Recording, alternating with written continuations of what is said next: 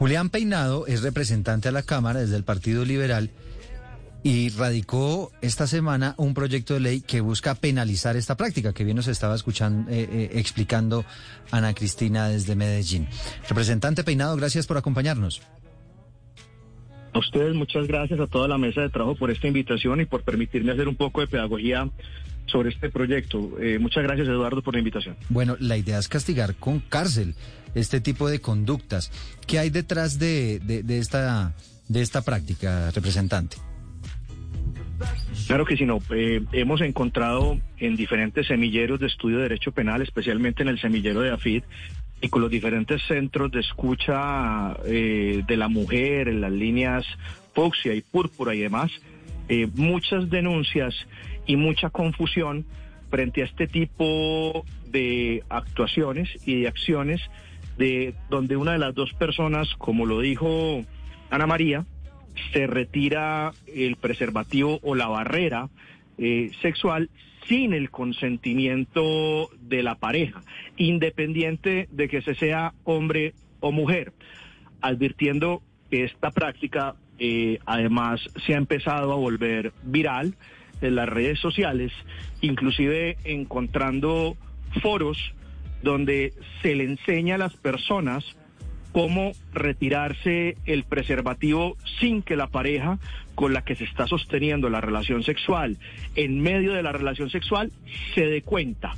Es decir, con el sigilo que se mencionó ahorita, con la derivación de la palabra como la realizaron eh, con quien me antecedió en el uso de la palabra, y esta práctica eh, ha empezado a ser estudiada en diferentes países, especialmente en Estados Unidos, en el estado de California, eh, en el Reino Unido, como muy bien lo anunciaron, y en Nueva Zelanda, donde se ha tratado como si fuera una violación o un acceso carnal violento. Eso es cierto como se afirmó. Sin embargo, otros países como Chile también están tipificando de manera exclusiva, es decir, como un tipo autónomo, como una conducta autónoma, el stilting. Eh, y lo mismo ha sucedido en Australia, que es el país que más ha avanzado en esta regulación, hablando en materia de derecho comparado.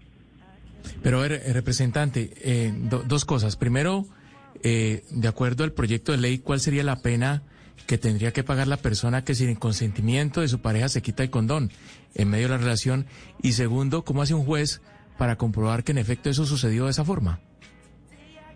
Listo, no, a tu primera pregunta, eh, hay que advertir mm, que el, el retiro del condón o del preservativo daría una pena privativa de la libertad de entre dos a cuatro años.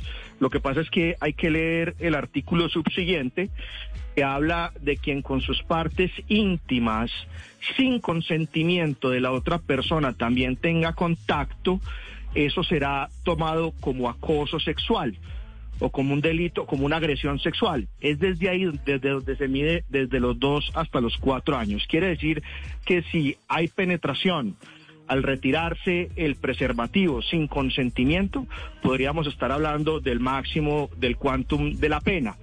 Y la mínima sería para quienes con sus órganos genitales tuviera ese contacto con las partes íntimas de la otra persona sin condón y sin autorización de la otra parte. Sí, pero no he entendido muy bien cómo es la carga probatoria, es decir, cómo hace un juez para entender si de verdad se quitaron el condón o no. eso es algo muy difícil de probar. Claro, como también es muy difícil de probar cuando efectivamente existe una diferencia entre un acceso carnal violento o un sexo duro o hardcore, que también hemos encontrado dificultades porque la parte probatoria se dificulta en toda clase de delitos sexuales. ¿Qué hemos encontrado? Primero, hay que advertir que el legislador hace las leyes en general y en abstracto. La carga de la prueba se refiere a la víctima en tanto quien denuncia y alega una violación a su derecho, pues debe manifestarlo a través de los diferentes medios probatorios que ya existen. Existe medicina legal, está la carga testimonial, está, eh, por ejemplo, la prueba indiciaria y es advertir eh, que esto normalmente se presenta en sexo casual.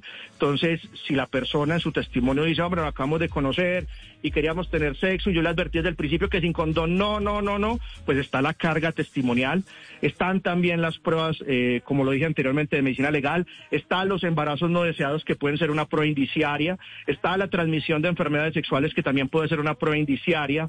En fin, cada caso en particular debe ser valorado por el juez tiene el mismo grado de complejidad que cualquier delito sexual, porque esto no es solamente exclusivo del stealthing, sino que también para cualquier problema de agresión sexual encontrará el mismo problema probatorio. With lucky landslots, you can get lucky just about anywhere. Dearly beloved, we are gathered here today to. Has anyone seen the bride and groom? Sorry, sorry, we're here. We were getting lucky in the limo and we lost track of time. No, Lucky Land Casino, with cash prizes that add up quicker than a guest registry. In that case, I pronounce you lucky.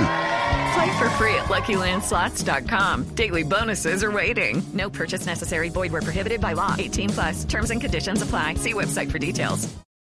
Representante Peinado, usted por lo que nos está describiendo, pues eh, uno eh, pensaría como que va a haber una modificación del Código Penal, que habría, esto entraría al Código Penal o, o, habría una modificación, yo no sé si de pronto en el artículo 205, pero le quisiera preguntar en ese sentido, si en primer lugar toca el Código Penal y si ustedes en este equipo de trabajo están trabajando con, con feministas, tienen feministas ahí que los estén asesorando para mirar el tipo de tratamiento que se le dé acá para que tenga enfoque de género.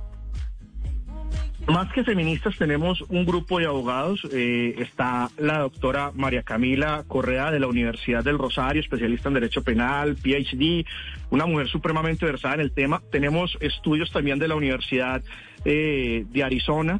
Eh, donde tenemos encuestas, tenemos los semilleros de AFIT.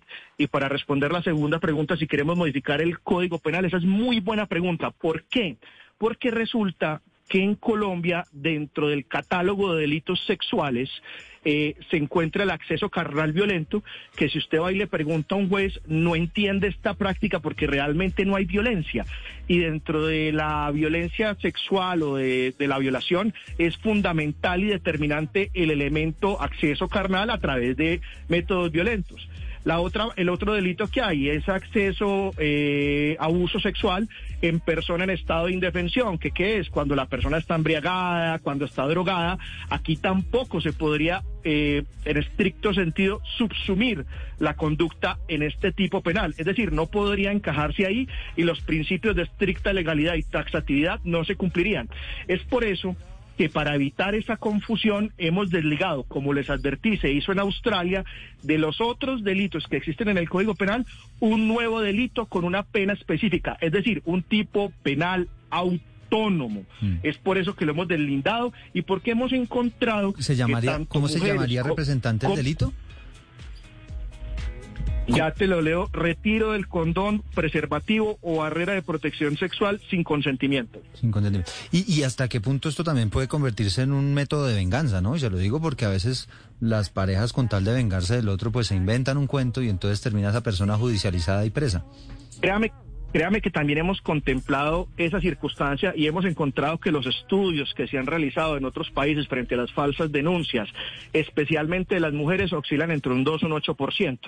Eh, hay que advertir que esa, esa pericia y esa experticia, eh, como lo dicen los abogados, dame el derecho y te, eh, dame las pruebas y te daré el derecho, pues corresponde al juez, no al Congreso de la República, no al legislador. Mire, mire, representante, representante Peinado, pero es que mire, uno de los problemas que tenemos en Colombia hoy en día es la congestión en las cárceles. Y en Colombia estamos viendo que todo, todo se soluciona con cárcel, todo con cárcel por una parte. Uh -huh. Y por otra parte, un gobierno, un nuevo gobierno que llega con otras iniciativas de justicia restaurativa. El ministro de Justicia, por ejemplo, dice que al que le roban el celular tiene que hablar con el ladrón y demás para evitar precisamente congestionar las cárceles. Y estamos viendo ahora un proyecto suyo, doctor Peinado, representante Peinado, que apunta a castigar con cárcel también. Entonces, en ese caso, no, no, no es no tengo ni idea porque la parte probatoria tampoco la tengo clara, así como, como ha sido planteado por los compañeros de la mesa. Eh, en este sentido, ¿congestionar más las cárceles? ¿Contribuir aún más a la congestión carcelaria en Colombia? Sabe que me gusta mucho su pregunta. Precisamente en los Estados Unidos, especialmente en el estado de California, eh, la pena que se ha establecido es una pena pecuniaria, resarcitiva. Es decir, eh, la víctima debe recibir un pago, eh, una indemnización por parte del victimario. Es un tema que también está sobre la mesa. Lo que pasa es que en tratándose de la gravosidad del delito, por eso es que se acude a la sanción penal. Adicionalmente, lo que queremos con esta ley es también hacer un ejercicio de prevención general. Es decir, que el derecho penal también envía un mensaje disuasorio. Y también hemos generado eh, otra opción y es que para evitar el daño moral y emocional de la víctima, se le obligue al victimario a practicarse las pruebas médicas para establecer si hay enfermedades de transmisión sexual, eh, las pruebas genéticas, de tal manera que el día eh, posteriormente, de manera resarcitiva, pues ya la persona tenga conocimiento de su estado de salud posterior a esa relación sexual donde no hubo consentimiento en la penetración o en la actividad sexual sin preservativo. Representante Peinado, gracias por habernos acompañado. A ustedes muchas gracias. Esta ley también tiene un componente pedagógico muy grande y también es cierto algo. Hemos encontrado una resistencia eh, increíble, sobre todo por un machismo exacerbado. Eh, frente a estas propuestas donde dicen, no, pero es que entonces las mujeres tienen es que cerrar las piernas, eh, es que el hombre tiene derecho a regar su semilla, en fin, eh, la ley también tiene que generar cambios culturales. Muchas gracias por el espacio. Okay, round two. Name something that's not boring. A laundry? Ooh, a book club. Computer solitaire, huh? Ah, oh, sorry, we were looking for Chumba Casino. That's right. ChumbaCasino.com has over 100 casino style games. Join today and play for free for your chance to redeem some serious prizes. ChumbaCasino.com. No purchase necessary. Full prohibited by law. 18 plus terms and conditions apply. See website for details.